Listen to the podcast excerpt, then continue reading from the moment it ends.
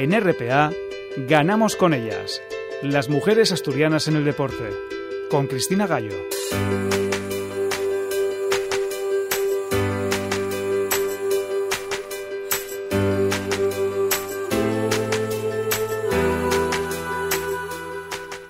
Llegamos al programa 370 con más éxitos y buenas noticias para las mujeres del deporte, pero que siguen opacados por tensiones, por polémicas y por la disfuncionalidad de una federación de fútbol que en un puro movimiento gatopardiano ha cambiado varios sillones para que todo siga igual.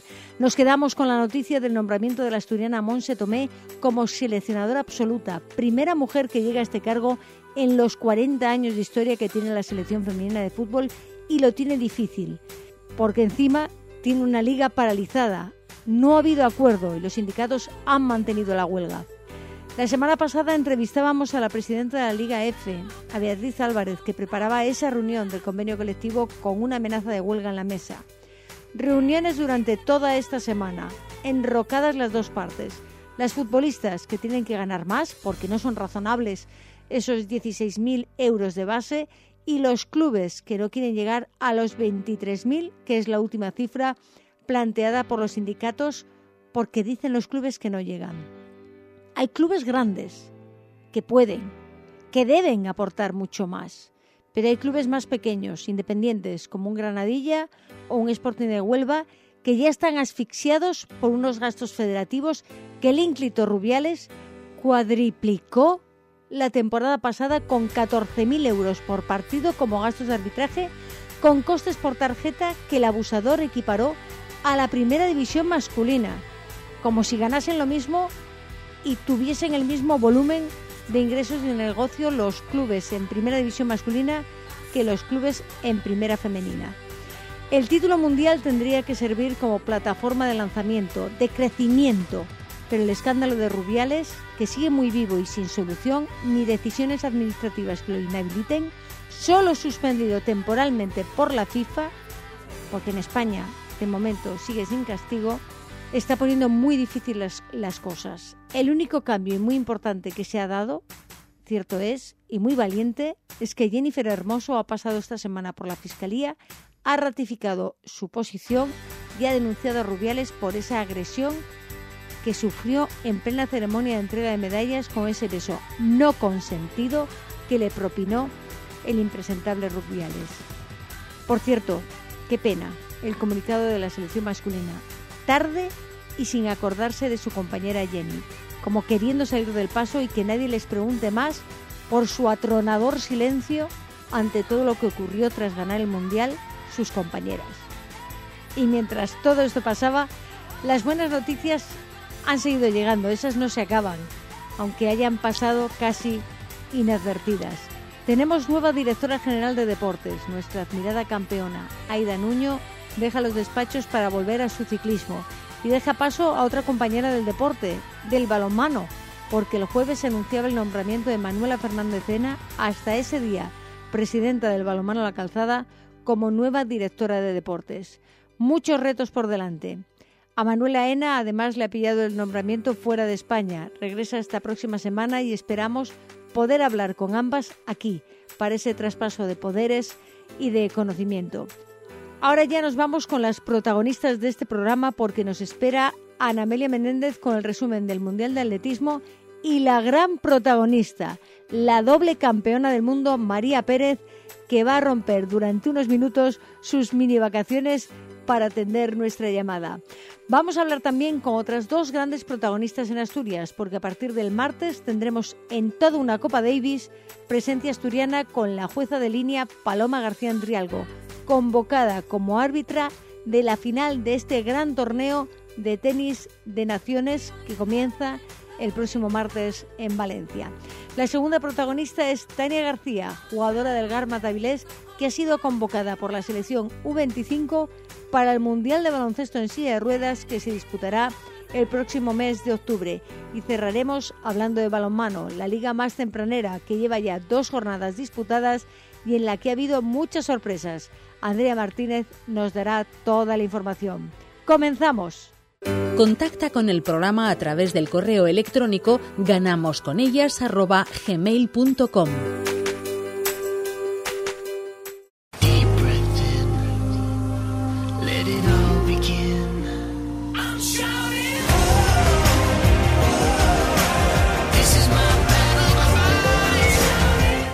Teníamos ganas de hablar de atletismo, la actualidad y todo lo que ha pasado en las últimas semanas. No nos han dejado hacer ese resumen del Mundial de Atletismo donde tuvimos ese maravilloso doble oro en la marcha, que por cierto vamos a hablar con la doble campeona mundial, con María Pérez, pero antes, Ana Amelia Menéndez, cuéntanos, porque hemos tenido un equipo español donde teníamos por primera vez mayor representación femenina que masculina en ese equipo, pero bueno, nos quedamos con, con ese doble oro de María Pérez en la marcha tenemos que quedarnos con ese doble oro, ¿cómo no? Porque es histórico, es un doble oro histórico sin ninguna duda y hoy, como tú bien dices, tenemos el placer de contar con María, que nos lo va, nos lo va a contar ella de, primera mano. Fue un mundial con un éxito de público, con público entendido, eh, después del último mundial de Doha en el que parecía que bueno pues que, que, la gente no participaba tanto por fin los atletas pudieron verse pues arropados en Budapest. La expedición española, como tú dices, eh, pues por, una vez eh, fue mayor la de mujeres que el número de mujeres que el de hombres, mujeres muy jóvenes en las que tenemos que destacar, por ejemplo, a Yael Bestué, eh, la velocista catalana que hizo historia también porque fue el mejor puesto de una velocista española de siempre en un mundial. En el 100 hizo 11.25 en semis y 22.60 en el 200 también en semis. Eh, no pasó a la final en ninguna de las dos disciplinas, pero es algo histórico para una velocista española. Eh, en las pruebas de medio fondo, ya lo adelantábamos en el programa anterior dedicado al atletismo, que habría grandes resultados y efectivamente hubo grandes resultados. En el 800 las tres españolas corrieron bien. Eh, Daniela García hizo incluso dos minutos las tres se quedaron en primera ronda, Lorena Martín con 2.01.25 y Lorea Ibarzábal con 2.06.33, pero las atletas corrieron en 1.56 las tres primeras, Merimora de Kenia, Hodkinson de eh, el Reino Unido y Atimun eh, del Reino Unido también. Son, fue el podium de 800, tenemos que decir que 1.56 hacía tiempo que no se corría en el mundo y este año se está corriendo, Cristina. El 1.500 también había triple participación española, Águeda Marqués, Esther Guerrero y Marta Pérez. Otra de las grandes carreras del campeonato.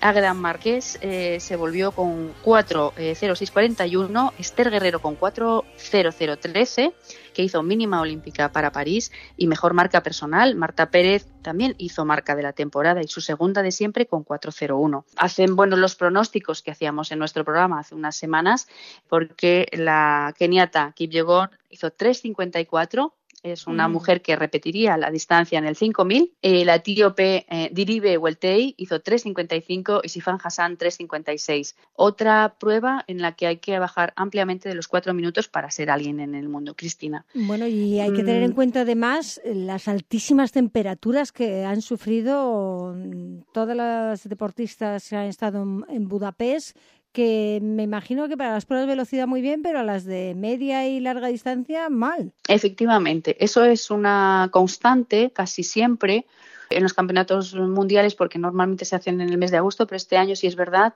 que había unas temperaturas bastante extremas y Budapest es un lugar en el que efectivamente pues el calor aprieta bastante. Lo que más me sorprendió personalmente no es tanto eh, el ritmo al que se corría la final, que efectivamente se corría muy rápido como podéis ver, sino lo que había que hacer para entrar en las finales, o sea, que se ha quedado se han quedado mujeres fuera de la final corriendo un 1500 en 4.01, que eso mm. es muy significativo y nos indica que el nivel medio del medio fondo mundial ha subido muchísimo, Cristina. Está subiendo y no deja de, de subir y nos van a, bueno, no sé a dónde van a llegar y tú que siempre lo, lo, mencionas, ¿no? Lo de las zapatillas, eso tiene mucho que ver al margen de los entrenamientos, de la nutrición, de todo, todo ese equipo que hay detrás de cada, de cada deportista. Pero eh, seguimos, seguimos repasando el equipo porque además teníamos eh, participación asturiana en ese relevo de, de 4x400. Sí, hablábamos con Bárbara Camblor, que era una de las componentes del relevo 4x400. Ella no estaba segura de si iba a formar parte de las cuatro.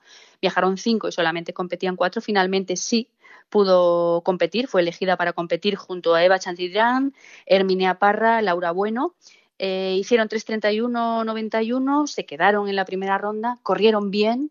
En la primera posta, Eva Sánchez mm, le costó, y, ella misma lo dijo a los medios de comunicación al terminar, le costó llegar a la segunda posta, por, puesto que pensaba que el llegar a meta ya se terminaba el 400 mm. y hay unos metros más, porque van por calles y, le costó, le costó llegar a la segunda posta y perdimos un poquito. Eh, en todo caso, es histórico, Cristina, que vaya un relevo 4x400 de mujeres españolas y también que vaya un relevo 4% de mujeres españolas, porque bueno, la competencia para estar en el Mundial es muy alta y ya solo el hecho de estar allí, tantas mujeres de tanto nivel en esas distancias, pues eh, es un es también algo pues que no había ocurrido antes. Bueno, y de ese 4x400 que no nos clasificamos y que fue la, primera ¿no? participación mundialista para la asturiana, para Bárbara Camblor, en la final sí que tenemos que destacar ese 4x400 de Bol de la neerlandesa que nos ha dejado, a, por lo menos a mí, yo creo que a toda la afición, mm, somos ya de, de Bol 100%. Fergie Bol, efectivamente. Ella también, yo creo que es la atleta del campeonato eh, Ferencváros hizo oro en 400 metros vallas, que es su disciplina, con 51.70 y ganó también el oro, como tú bien dices, en el 4x400 con la selección holandesa. También destacaría yo a nivel individual el 200 femenino, con una marca muy cercana al récord del mundo para una jamaicana. Sherika Jackson, 21-31. Yo creo que esos son los dos nombres del Mundial. Los dos que tenemos que sumar un tercero porque tenemos que hablar de un nombre que además se escribe con letras de oro. La gran protagonista de este verano, no solo de ese mundial de atletismo, sino de, los múltiples mundiales que hemos tenido en este verano, porque hemos tenido muchos, hemos tenido muchas medallistas, solo se ha hablado, ya sabemos que, que de una, aunque nosotros aquí la semana pasada hablábamos con las siete medallistas del mundial de piragüismo y no podíamos dejar el atletismo y mucho menos a ese doble oro que nos trajo María Pérez con además con esa naturalidad y esa gracia que tiene la granaína. Amelia Menéndez, tenemos a María Pérez ahí escuchándonos ya. Es un lujo tenerla, doble oro en un mundial, una marchadora que escribió, escribe la historia de, de la marcha española. ¿Qué tal, María? Hola, muy buenas tardes. Enhorabuena, enhorabuenísima. Hablábamos contigo hace un tiempo, hablábamos, nos deleitábamos en tus, con tus reflexiones y ahora estás con la resaca de, ese doble oro en el Mundial de Budapest en 20 kilómetros y en 35. Tú que eres una mujer que ya antes nos hablabas de que habías descubierto el atletismo por casualidad a través de referentes granadinos también, con una gran escuela que tienes en tu tierra, vuelves con esos dos oros de una disciplina que en España siempre ha sido pues de las que nos han traído medallas, pero que ahora mismo parece como que se le hace poco caso. Bueno, ahora y siempre, ¿no? Yo creo que la reflexión, yo creo que no la llevaba en mí, no sé, me estaban pues, pues, grabando y la reflexión es que, bueno, cada vez que llega el verano se nos piden los grandes eventos, grandes resultados y cuando hacemos los grandes resultados pues no tenemos la repercusión que creo que nos merecemos o que se merece el deporte que a España en el atletismo le ha dado las primeras medallas olímpicas y pienso que al final, bueno, pedí algo que, que era justo y que necesitábamos. Así que ahora ya no puedo decir a los medios de comunicación que no, no tengo tiempo para ello. Te han pillado. Hay que decir que España, Cristina, lleva 43 medallas en campeonatos del mundo al aire libre, de ellas 19 son de marcha. Eso quiere decir que casi, casi la mitad de las medallas en grandes campeonatos de atletismo de España son de marcha y es algo histórico y ella continúa haciendo historia. Eh, fue muy criticado en este mundial que eh, Sebastián Coe no estuvo en las carreras de, marcha y que en algunas partes de la retransmisión también se hizo caso omiso a, la marcha. María, ¿qué opinas de esto? A mí me entristece que, por ejemplo, a mi compañera Álvaro Martín, los últimos dos vueltas me las perdí no pude disfrutar como me hubiese gustado en televisión española porque era la, la web, ¿no? La, la oficial era la que llevaba el evento y entonces pues quitaron y se metieron en pista, ¿no? Sí que es verdad que, bueno, entiendo que hubo eh, otras pruebas en la pista, entiendo que, pero bueno, al final, la primera final de un mundial se pierda porque es más importante la pista, pues la verdad que, que me entristece. María, tú venías de, de estar siempre en los grandes campeonatos, fuiste cuarta en los últimos juegos. Habías tenido algunas descalificaciones por, bueno, pues por tu forma de marchar. Parece ser que los jueces en el extranjero veían algún defecto, alguna, veían pegas en tu forma de marchar, sin embargo los, los jueces en España no, y has, conseguido eh, modificar ese, no sé si llamarlo defecto, porque a lo mejor ni siquiera es un defecto para marchar, y, lograr eh, que eso no ocurriera. ¿Cómo se consigue eso en una prueba tan técnica como la marcha y en una mujer que ya lleva años de experiencia marchando? Con un trabajo muy duro psicológico detrás de todo eso y también pues duro del equipo porque al final yo soy la, imagen que representa a un equipo de trabajo, a un fisio, a un entrenador, a, un, bueno, al final un cuerpo técnico, a mi familia, que al final también son los que sufren todo esto porque paso muchas horas de casa, ¿no? Y, y bueno, me puse en las manos de José Marín, de Pepe Marín, un buen marchado español, eh, de 20 y 50 y de una de sus pupilas como era Beatriz Pascual, ¿no? Que me parecía, bueno, que me encanta su forma de marchar, me veía muy parecida a ella marchando y, y aparte de amiga, pues bueno, creía que me podía dar grandes consejos, ¿no? al final también es maestra, sabe transmitir y al final necesitas que, bueno, necesitaba que todo mi equipo no fuese de hombres, sino que tuviese también algún integrante de mujer. Y al margen, María, eh, te vimos tú que has ahora mismo estás reconociendo y reconociste además en, en su momento a todo tu equipo. Eh, qué importante para ti además en esa, en esa medalla que tú estabas, tenías una lesión ahí sin, y yo creo que sin todo ese equipo a lo mejor no estábamos hablando de ese doble oro. No, yo al final ejecuto lo que hace y para mí tiene mucho más mérito el trabajo de Jacinto que el mío, porque aunque yo tenga la presión, pues al final somos deportistas élite que debemos saber mantenerla, debemos saber llevarla y el objetivo al final es poder dar el mejor resultado posible. Bueno, mejor imposible. No, pero bueno, al final le debí algo también a Jacinto, no que me debía algo yo a mí misma, a mi entrenador sobre todo, a mi equipo de trabajo y a mi familia, que al final son los que están en las buenas, familia y amigos que son los que están en las buenas y en las malas. Bueno, Cristina, parece que un doble oro como que tiene mucha gente detrás, como no puede ser de otro modo, ¿no? Cualquiera que nos esté escuchando, cualquier aficionado al atletismo, vemos que cada vez los atletas, las atletas estáis más, pues tenéis unos equipos más grandes, la tecnología ayuda mucho, cámaras de hipoxia, nutricionistas, biomecánicos, personas que os analizan hasta el último eh, sudor, hasta la última gota de sudor. En este, en este mundial, por ejemplo, eh, que hemos visto que muchas pruebas de medio fondo y fondo se habló de, las zapatillas, de, la evolución de las zapatillas. Evoluciona todo, pero ¿qué opinas tú de, la evolución de las zapatillas? ¿Y en marcha hay alguna evolución en vuestras zapatillas? Sí, hay una evolución. Al final es como si fuese un doping tecnológico, ¿no? Como decimos nosotros. Antiguamente eh, los deportistas hacían miles de kilómetros y se lesionaban mucho más, ahora hay menos lesiones. ¿Por qué? Pues la zapatilla ayuda también a, ritmos más rápidos, ¿no? La estoy viendo en la pista, que, se hacen marcas estratosféricas, se baten muchos récords del mundo, incluso récords de España y de Europa que a veces, pues, que llevan millones y millones de años. Pero al final, como dices tú, la tecnología avanza. Esto que hace que hay personas que con modelos de zapatillas que tienen placa de carbono puedan dar las pruebas, ¿no? Pueden hacer muchas más pruebas sin, sin tener esa fatiga muscular que puedes tener o si tenía antes. supongo que ahora mismo estarás descansando, tendréis un periodo de, pues, de recuperación, tanto física como mental, aunque bueno, los medios no te dejamos descansar mucho, como tú decías que ahora no podías quejarte si te llamábamos, ¿no? Pero eh, la hoja de ruta hasta París es más bien corta. ¿Qué tienes en, en, mente en estos próximos meses hasta la cita olímpica? Bueno, ahora me vaya a pillar en, en Mallorca con mi mujer de, de descanso, una semana, unos días con ella. También necesito desconectar y, y bueno, me quedan ya mínima semana de vacaciones, por no decir una que suena un poco regular para mí.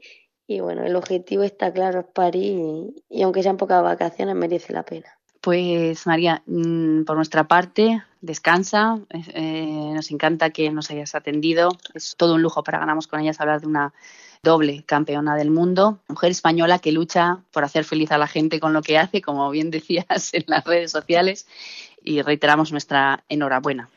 Por supuesto que sí, María, y no cambies, ¿eh? sigue siendo igual de natural e igual de espontánea, porque ganas mucho más también, además de ese oro que has ganado en la pista, siendo tan natural y diciendo lo que realmente piensas y cómo lo vives, como dijiste en ese vídeo después de ganar ese doble oro junto a Álvaro Martín.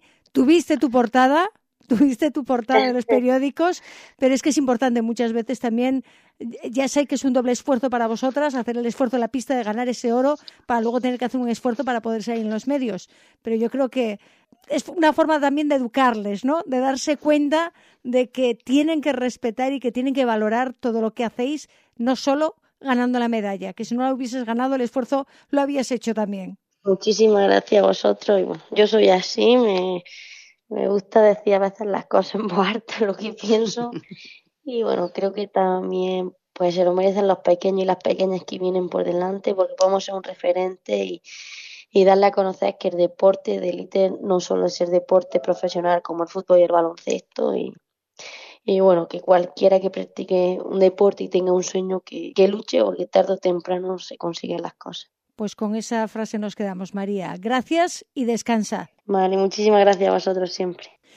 Pues tras escuchar a esa doble campeona del mundo, qué lujo tener a María Pérez, a Ana Amelia Menéndez. Eh, no acaba esto, ¿eh? porque el Mundial de Budapest ha sido ahora en, en agosto, pero es que tenemos ahora a final de mes otro Mundial, un nuevo Mundial, el de ruta. Efectivamente, Cristina, Letonia, en concreto Riga, será la sede del Campeonato del Mundo de Road Running. Eh, son tres disciplinas de carretera, media maratón, cinco kilómetros y una milla. Eh, estará presente como atleta española Marta Pérez en la milla, que veremos si es capaz de mantener el estado de forma desde este Mundial absoluto hasta el 30 de septiembre, que es eh, la fecha en la que se desarrollará este nuevo Mundial.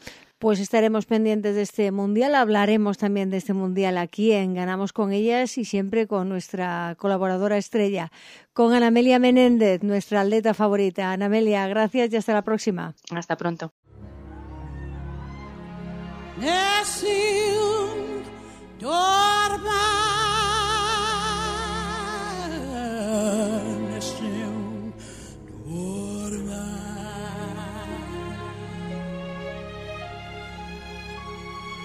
To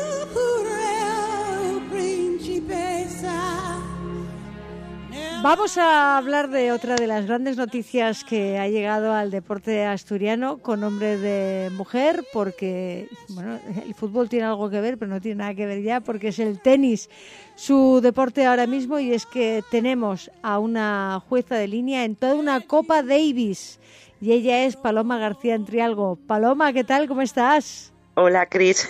Qué gracia me hizo lo de lo de fútbol que tenía que ver, ¿no? Bueno, algo, algo te, quiero decir. Muchos años has estado en el fútbol y me imagino que has estado estos estos días, al margen de haber visto el, el mundial, pues habrás estado viendo y leyendo y escuchando hablar de, de todo menos de fútbol, pero era el fútbol el que estaba en todos los medios.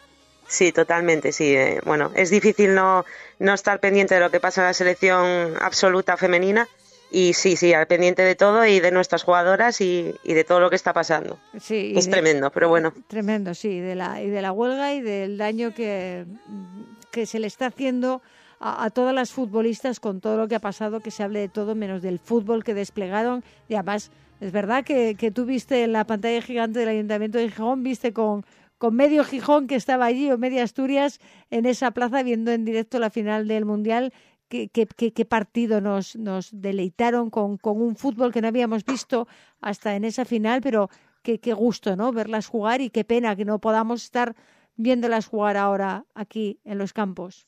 Pues sí, la verdad.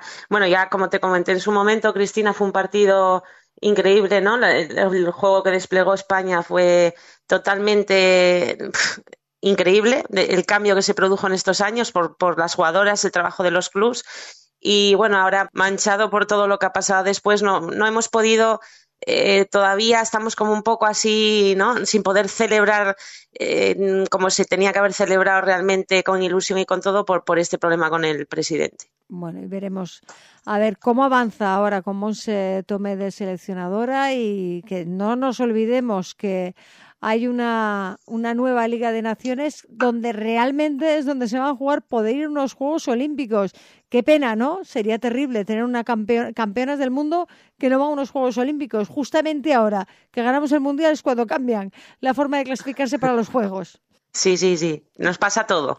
Nos pasa de todo, pero bueno, Paloma, que yo te llamaba para hablar contigo de tenis, porque qué buena noticia que tengamos a una jueza árbitra asturiana que llevas, no llevas mucho tiempo ya en, la élite teniendo la oportunidad de, arbitrar partidos de, de, tenis, pero te han llamado para ir a la Copa Davis que empieza ya el martes en Valencia. Sí, empieza el martes, el lunes ya tengo que estar allí y nada, Cristina, muy contenta porque, bueno, la Copa Davis, pues para la gente que no lo sepa, pues es un torneo que mm, para ir de jueces es muy difícil acceder porque vamos muy poquitos y luego aparte, pues sí es, sí es raro, o sea, no raro, pero bueno, es sorprendente porque eh, llevo poco tiempo y, pero bueno, creo que se han basado, según me han dicho, en las notas que tenemos de corte, ¿no? De los anteriores torneos que hemos hecho y me he colado ahí y estoy, bueno, pues imagínate, estoy contentísima, la verdad, contentísima de poder disfrutar de este torneo. Te has colado ahí, algo habrás hecho bien durante estos meses que has estado ahí. Digo yo que evidentemente te, te habrán dado buenas puntuaciones en todos los partidos que, que porque en, todos estos meses ya has hecho muchos torneos importantes, ¿no? Porque has recorrido ya media España. Sí, eh, bueno, ando pues lo que acabas de decir, viajando por, por toda España y sobre todo creo que, que, bueno, es importante que el juez tenga también bolas complicadas para poder demostrar que tienes buena visión, que, que aciertas, ¿no? Y en ese caso, pues he tenido un Mutua, un Mutua Madrid Open bastante complicado, en el sentido de que pues me han llegado muchas bolas eh, difíciles, he tenido mucho, mucho Jodalcón que he acertado en partidos de Alcaraz, bueno, en de Chichipás, partidos complicados, y eso es lo que, lo que al final yo creo que ha determinado que, pueda ir de jueza a Copa Davis. Bueno, y te toca, claro, vas de, de, jueza de línea.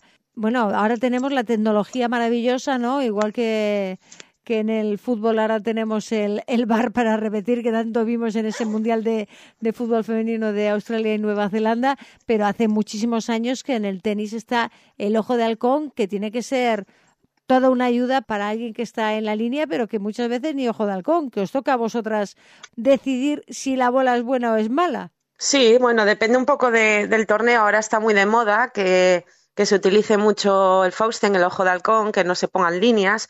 Bueno, hay controversia porque sí es verdad que falla, igual que puede fallar el ser humano, que podemos fallar cualquiera de nosotros.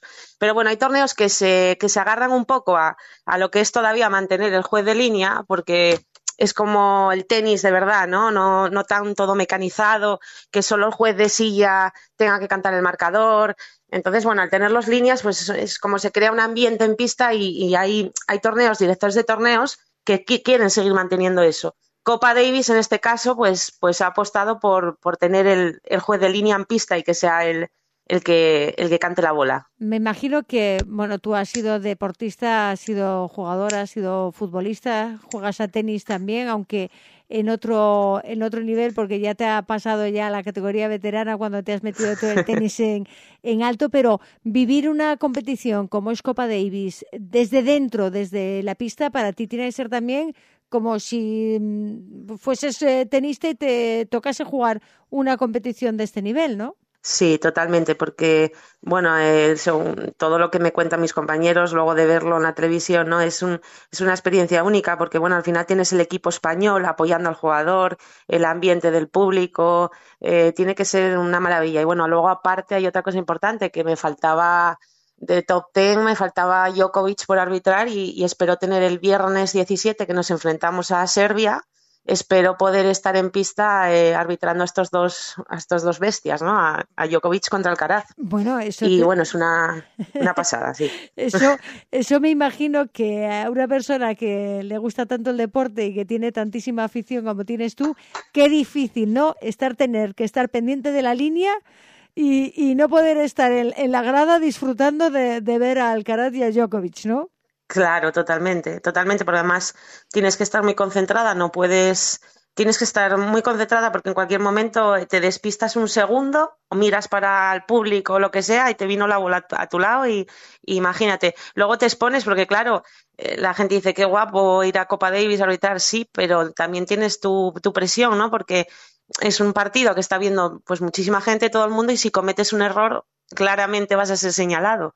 Pero tiene que ser mentalmente agotador sobre todo con los partidos de, de, de, horas y horas que muchas veces no, nos, nos dan jugadores como de la talla como puede ser Djokovic y Alcaraz que pueden estar ahí jugando, jugando, jugando y no se acaba nunca.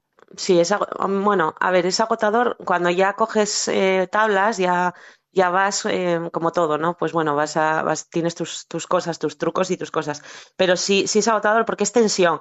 Tú date cuenta que yo, por ejemplo, que he estado en la línea de saque, ¿no? En línea lateral y en la T, que me tengo que mover, pero bueno, en línea de saque, esperando que me saque un tío que Kachanov a 230 o Alcaraz incluso que, que, pega muy fuerte, estás esperando con esa tensión que tire la bola, saque y tú tengas que ver rápidamente dónde va esa bola, si va a la línea, si toca la línea, si la roza, si va por fuera, por dentro, son bolas que tienes que estar eh, muy concentrado, muy, muy, muy dentro casi de, de pista, ¿no? Pero bueno, es muy bonito. Pero, Yo animo a todo el mundo a hacer cosas porque de juez porque es muy bonito este mundo. ¿Y eso se puede entrenar, Paloma? ¿Se puede hacer algún ejercicio especial para agudizar eh, esa visión y poder tener clarísimo si esa bola es buena va dentro? Porque claro, a 230 kilómetros por hora, como que no ves no ves la bola, bueno, ves el bote, sobre todo si es tierra batida, pero si es, si es pista rápida es más complicado. Sí, a ver, según pasa el tiempo y vas viendo bolas, o sea, vas viendo pelotas, como botan, eh, al final acabas, no sé cómo explicarte, acabas aprendiendo, ¿no? Acabas, ya ves dónde va. No sé, no sé si me, si me explico, ¿no? Hay bolas, por ejemplo, que ves que botan fuera, pero, eh, por ejemplo, roza la línea y esa bola es buena. Hmm. Ese roce de la bola, esa velocidad es muy difícil. Sobre todo las bolas laterales, ¿no? Que vienen de lado y van, tocan un poco la línea, que, apenas lo ves, y ves que la bola bota fuera. O sea, fuera por un milímetro, pero es que ha tocado línea, entonces es buena. Es que la tierra batida tiene sus, sus, sus cosas. Pista rápida ya es lo que diga el juez, porque al final no hay una revisión de bola, porque a no ser que haya Fox no se revisa nunca una bola en rápida. Pero sí se puede. A ver, coges, vas cogiendo eh, eh, trucos, ¿no? Y vas cogiendo, se te agudiza la vista, se te hace. No sé, no sé si me explique. Sí, sí, claro, no, no, evidentemente. A base de, ver, de ver y de ver y de estar, sabes perfectamente de cómo sale la bota despedida, ya sabes si ha pegado en la raya, no ha pegado o dónde ha dado, depende de, la trayectoria que coja después de, ese bote y eso... Claro, para, para eso hay que verla también, ¿eh? Hay que verla muy clara. O sea, hay que, hay que estar mirando la bola en todo momento para, para ver bien dónde va. Porque es, lo que te digo, Cris. Un minuto, un segundo que te despistes o no veas bien dónde bota esa bola, que viene tan rápida, estás muerto. Bueno, pues eh, Paloma, que empiezas el martes en, en Copa Davis como jueza de línea, que te vaya muy bien porque querrá decir que el arbitraje de, de la asturiana va bien y que tenemos a, mujeres que pueden seguir y pueden crecer en un mundo en el que tú acabas de, empezar y fíjate, ya estás en toda una Copa Davis como jueza de línea y en la línea de base. Enhorabuena y que vaya todo excelentemente bien en esa Copa Davis en Valencia. Muchas gracias, Cris. Y luego a ver si, si entramos en antena un poco más adelante y hablamos un poco de fútbol femenino, que tengo muchas ganas de darte mi, mi criterio de, lo que está pasando. Por supuesto que sí. A la vuelta de Copa Davis. Hay que hablarlo. A la vuelta de Copa Davis. Ya nos citamos. En cuanto vuelvas nos cuentas qué tal ha ido por Valencia y hablamos de fútbol que aquí ya sabes que nos gusta hablar en todo lo que ayude a crecer a las mujeres del deporte. Gracias Paloma y suerte. Gracias a ti, Cris. Hasta luego.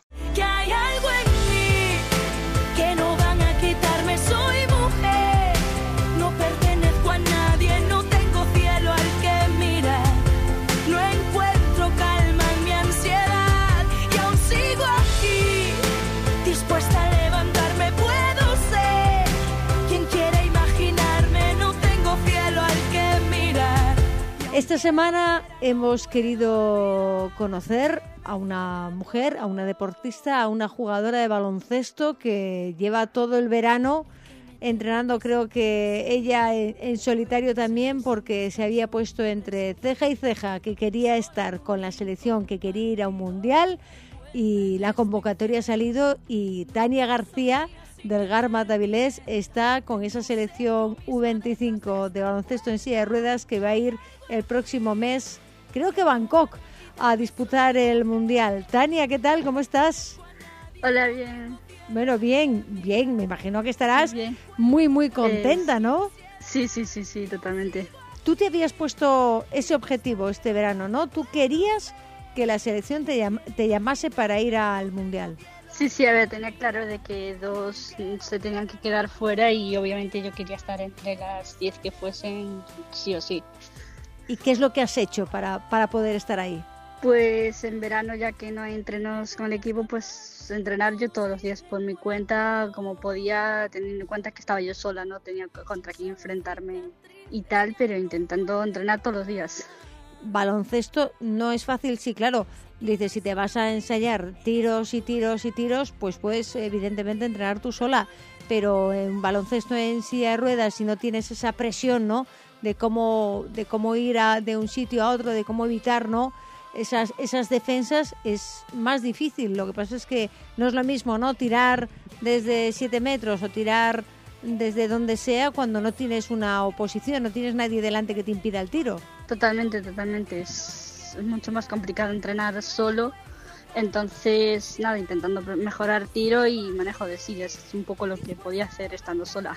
Bueno, ha merecido la pena, ¿no? Pasarte el verano tú sola ahí en Aviles entrenando. Sí, sí, totalmente. Sí, muchísimo.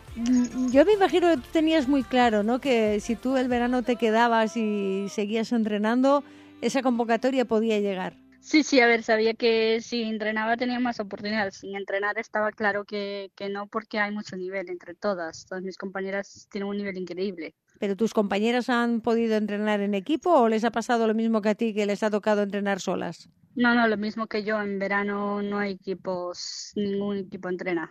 Tiene mérito, ¿eh? tiene mucho mérito entrenar ahí. Bueno, tú por lo menos estando en Avilés, me imagino que no como otras compañeras que han tenido que sufrir diversas olas de calor para entrenar en un, en un pabellón cerrado.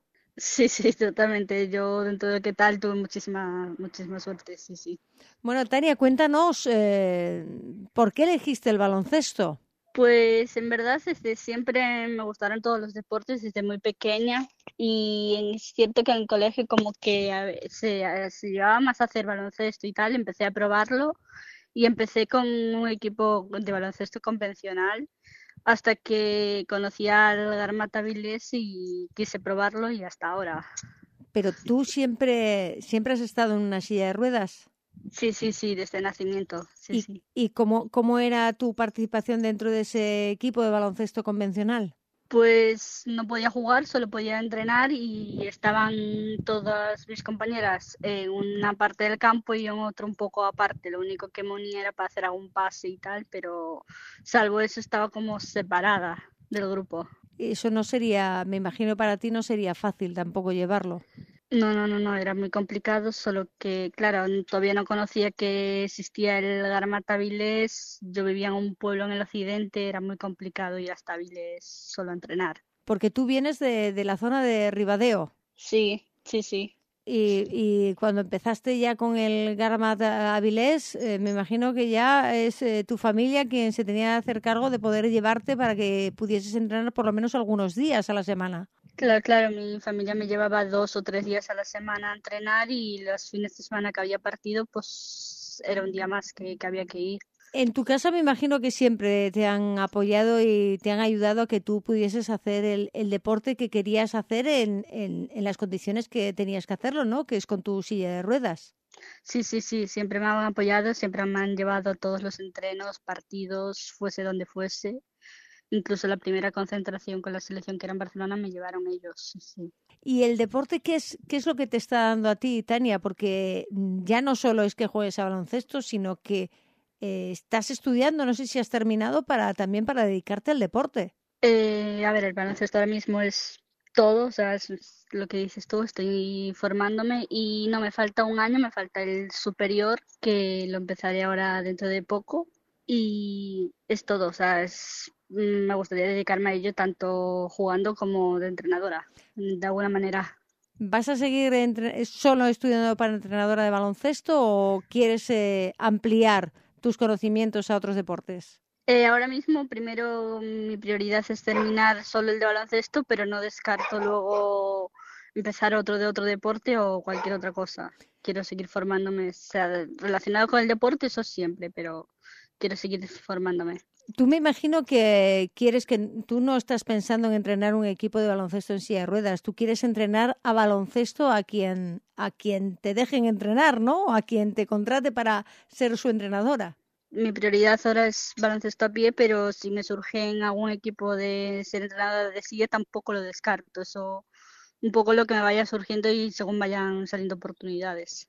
Lo que pasa es que sí hay ciertas adaptaciones que tú conoces muy bien porque estás jugando en, la liga de baloncesto en silla de ruedas, que para ti no sería ningún problema entrenar, porque no sé si en los cursos precisamente de, entrenadora de, baloncesto, ya no el 1 o el 2, sino el superior, eh, se tiene en cuenta también que, que hay otro baloncesto, ¿no? Ese baloncesto en silla de ruedas que hay que adaptarse también para entrenar a, cualquier equipo en estas eh, condiciones.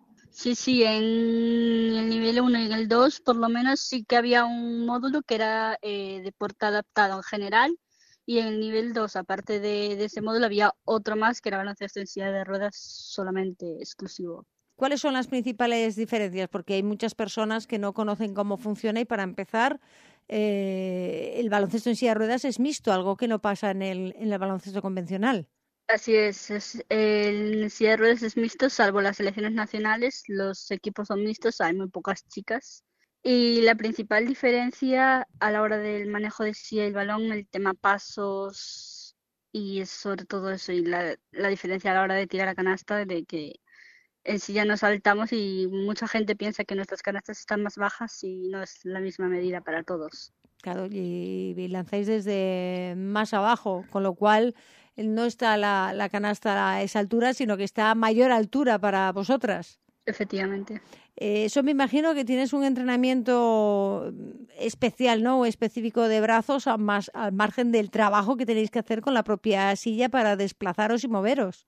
Sí, sí, es cierto que en el Gramatabiles cada uno entrenamos eso por nuestra cuenta, pero sí, sí, todos hacemos un poco aparte de, de brazos y tal, porque si no sería muy complicado llegar en movimiento y tirar y de verdad llegarla. Me imagino que lo más complicado también es tener la silla de ruedas adaptada, la silla de ruedas con la que puedes competir y jugar al baloncesto, que no es con la silla con la que te puedas mover habitualmente por Avilés o por, eh, o por tu pueblo, donde, donde quiera que estés. Sí, sí, o sea, son sillas muy costosas. Por suerte en el Garmataviles eh, tienen sillas ellos y no las dejan. Y si quieres entrenar por tu cuenta, te la puedes coger y te dejan llevarla para entrenar donde sea y cuando sea. Pero sí, es bastante complicado. Yo justo acabo de comprarme una de segunda mano para mejorar un poco esa calidad de silla y tal. Pero sí, es muy complicado. ¿Cuentas con, con alguna ayuda para poder hacer el, el deporte que gusta a ti para el baloncesto? Eh, ayuda eh, económica no. O sea, puedes presentarte a becas y tal, pero es complicado que te la den, la verdad. Pero complicado ¿por qué? Si ahora mismo estás dentro de la selección, quiere decir que tienes el nivel adecuado como para poder acceder a tener una beca.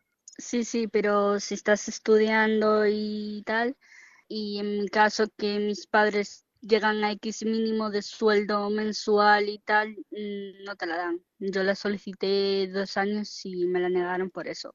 ¿Y tú qué crees que puede significar para ti el poder ir eh, a ese mundial, que si no me equivoco es en Bangkok, poder estar con la selección, aunque sea la U25, que no es la, la absoluta, pero para ti qué puede suponer esto? Principalmente una oportunidad muy grande para abrirme puertas que otra gente me conozca y tal, y yo aprender mucho de mis compañeras que están en grandes equipos y alguna compañera que también está en la absoluta, aprender sobre todo mucho de ellas y vivir un mundial que es una cosa que igual solo te, una oportunidad que igual solo pasa una vez en, en la vida. Evidentemente, hay muchas veces que tienes una oportunidad y esa pasa y luego ya no llega, pero ¿qué puerta te gustaría a ti que se abriese? Pues sobre todo la de intentar mejorar a lo personal y a lo profesional y poder llegar algún día a la absoluta. Ese es el reto, ¿no? Ir a una absoluta y me imagino que intentar llegar e ir a unos Juegos Paralímpicos también. Sí, sí, totalmente. ¿Y, qué crees? Claro, no sé si en el, en el Garmat Avilés eh, podría seguir creciendo y mejorando como para poder acceder a, estar en esa selección absoluta. Sí, sí, sí. Mm, cada día aprendo de ellos. Todavía ahora me está eh, Aladino ayudándome a prepararme para ese mundial, los dos solos en Avilés. Y sí, sí, yo seguiré siempre, siempre me ayudaron un montón. Sí, sí. ¿Has ido a concentraciones previas de, con la selección? Con la U25 sí fui a varias. Y que me imagino que cambia mucho, ¿no? Lo, lo que o no, lo que haces en el día a día en ese Garmatavilés o este verano que has estado tú entrenando, ¿te has llevado alguna de las cosas que has aprendido en concentraciones previas? Eh, sí, cambia bastante la forma de jugar, es otro nivel totalmente, hay mucho más nivel y sí, sí, cambian todo a la hora de, manejo de silla, te le exigen colocarte de otras posiciones, cambia todo. Cuando dices que cambia todo, que te exigen otras posiciones, eh, ¿es porque en, el club habitualmente juegas en posiciones que no son las que necesitan de ti en la selección o a qué te refieres? Eh, normalmente eh, no, la posición juego la misma, solo que lo que cambia lo que me refería de la posición es que eh, igual a la hora de defender en el Garamataviles, por ejemplo, igual tienes que colocarte en un, tipo de zona y después en la selección es otro tipo de zona, eh, tienes que ser más rápido, te dan como, te exigen mucho más. Te, exigen más que en el propio club, porque el club al ser mixto, ¿hasta qué punto tenéis vosotras oportunidades de poder jugar los minutos suficientes y poder avanzar e ir creciendo partido a partido? Eh, normalmente eso suele ser, normalmente solemos tener eh, menos minutos y tal. Es cierto que en el Garmat, por suerte, eh, nos valoran igual que a nuestros compañeros y tenemos igual de oportunidades de jugar partidos y minutos. Pero por lo general muchos compañeros de selección no tienen esos minutos o no tienen esas oportunidades.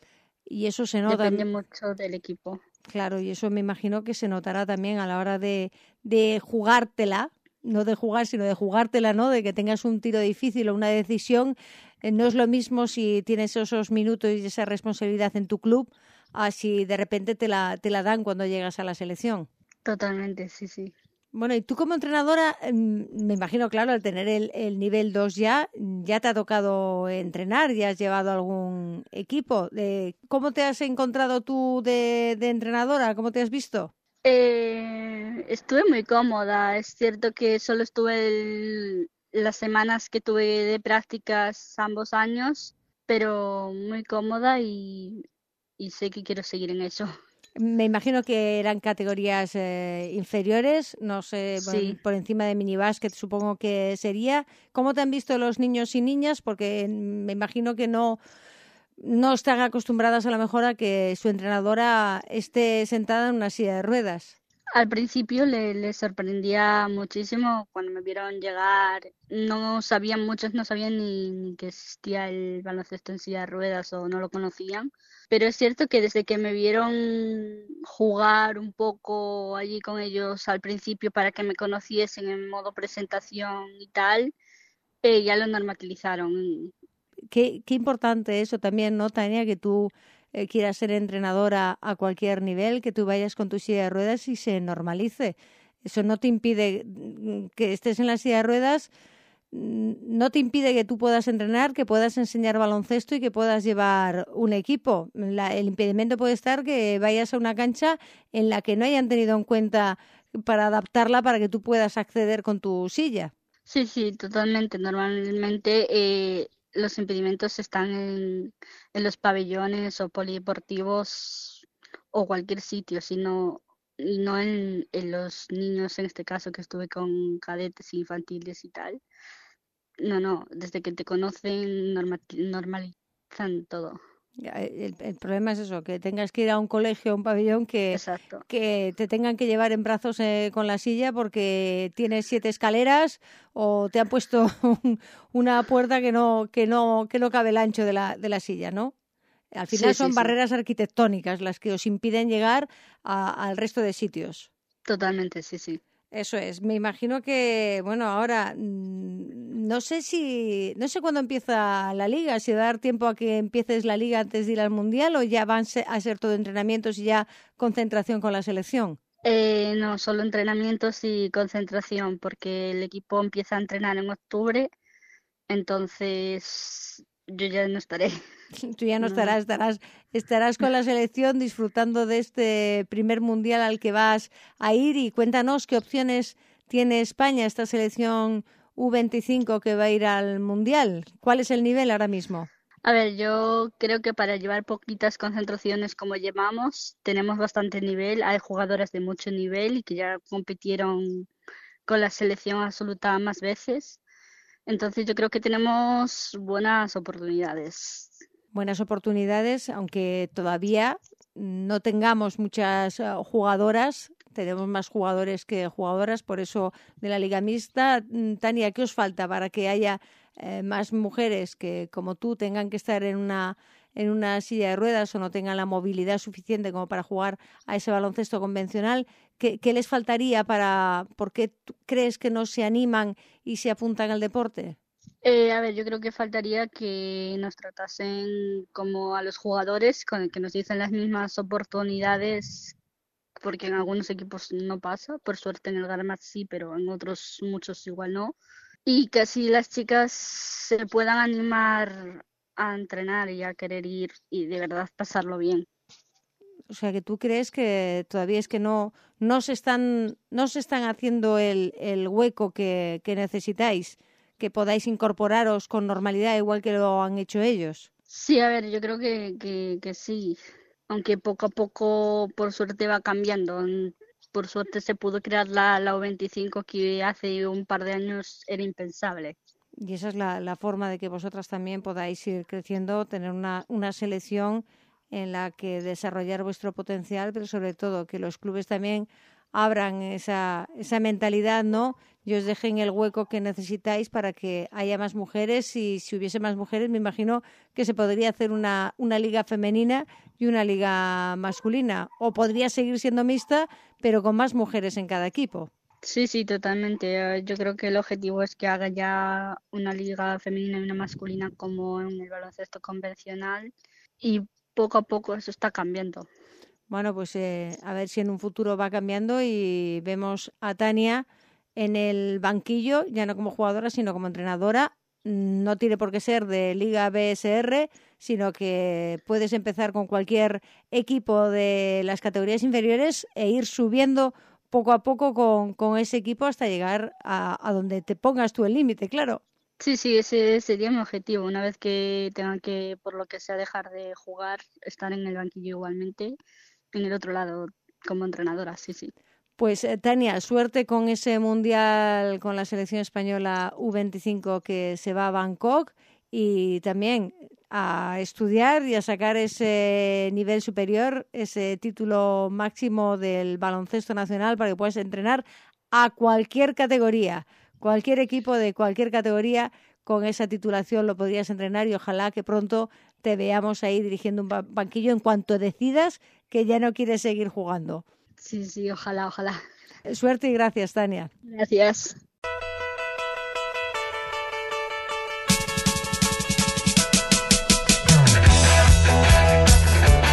Una de las competiciones que se ha empezado es la, Liga de Balonmano, que llevamos nada, pues un- una semana, porque empezaba el sábado pasado y ya hemos jugado dos jornadas y ha dado tiempo incluso que haya un parón liguero. Andrea Martínez, ¿cómo empezamos? ¿Qué tal? ¿Cómo estás? Hola, muy buenas. Bueno, pues viendo un inicio de liga un poco loco, ¿no? En cuanto a los equipos asturianos, sí es verdad que la línea Seguer de Oviedo es, es la esperada, ¿no? Eh, un partido, un primer partido de aula en casa, pues muy reñido, que se decide en los minutos finales a favor de, de Aula Valladolid.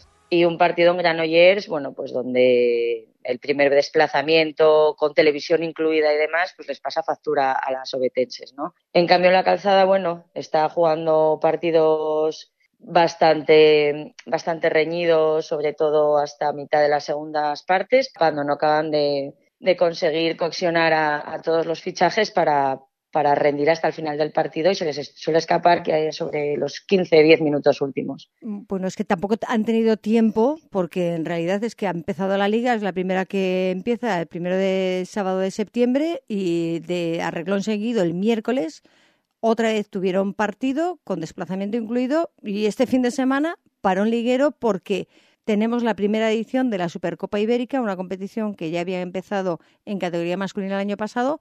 No sé si es forma de empezar, sobre todo para, para, para equipos que acaban de llegar a la categoría, dos jornadas seguidas con apenas tres, tres días de, de por medio y no les ha dado tiempo ni, ni a saber dónde están ni a asimilar realmente en la categoría en la que están jugando.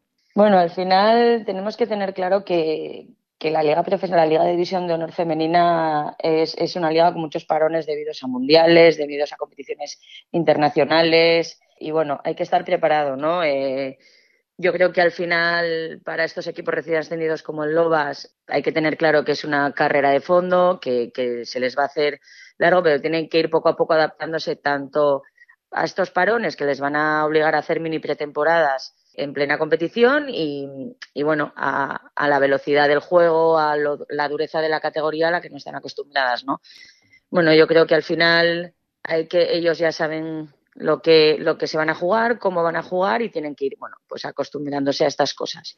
Bueno, el, Lobas es evidente que tiene que hacerse a la categoría, es el nuevo, pero eh, Gijón, la, el Motivco Gijón, el balonmano a la calzada, Dos de dos perdieron en casa frente a un recién ascendido como el Elda y en la salida del pasado miércoles, además visitaban la cancha de su antigua entrenadora, de Cristina Cabeza, del Guardés, y otra segunda derrota, eh, por cierto, y cambio en la dirección del club porque su presidenta, Manuela Fernández Cena, es la nueva directora general de deportes. Pues sí, la verdad es que, que, bueno, aunque ya lleve mucho tiempo la categoría, pues es prácticamente un equipo nuevo, ¿no? Eh, son sus siete, ocho fichajes junto con el entrenador, pues hace que tengan que volver a empezar y les cueste un poco más adaptarse a todas de lo que estaban acostumbradas, ¿no? No olvidemos que Marisa era una mítica del equipo, Cecilia y María Palomo ya muchos años ahí y si es verdad que, que, si las veteranas del equipo ya no están, pues bueno, eh, ir poco a poco reincorporando a las nuevas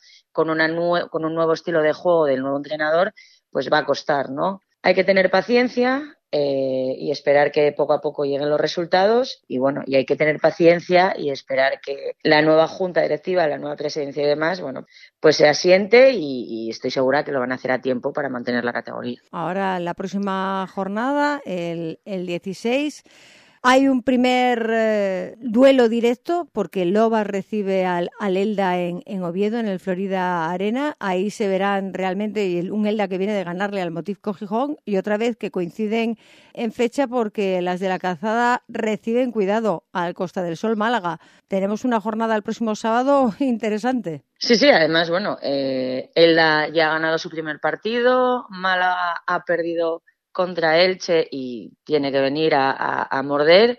Son dos encuentros eh, con clubs de tabla, de, altura de la tabla muy diferentes, pero se, yo creo que se va a ver buen balonmano y que bueno que se va a luchar hasta el final en las dos pistas. Bueno, y me imagino que a ti la gran sorpresa de, de la temporada para empezar ha sido el Rocasa, porque el, la, la, derrota que sufrió en Valladolid es algo que no se veía en mucho tiempo.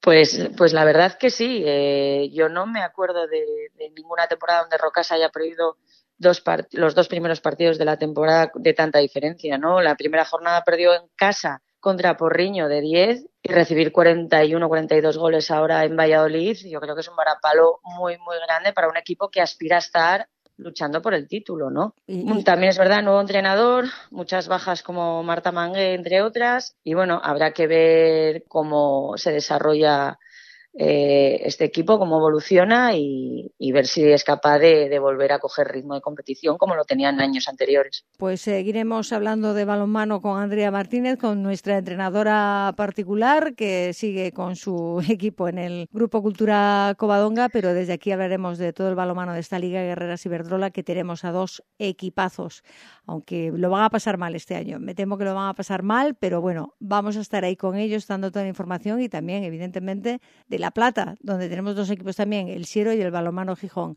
Andrea Martínez, seguiremos hablando de balomano en Ganamos con ellas. Por supuesto, cuando quieras.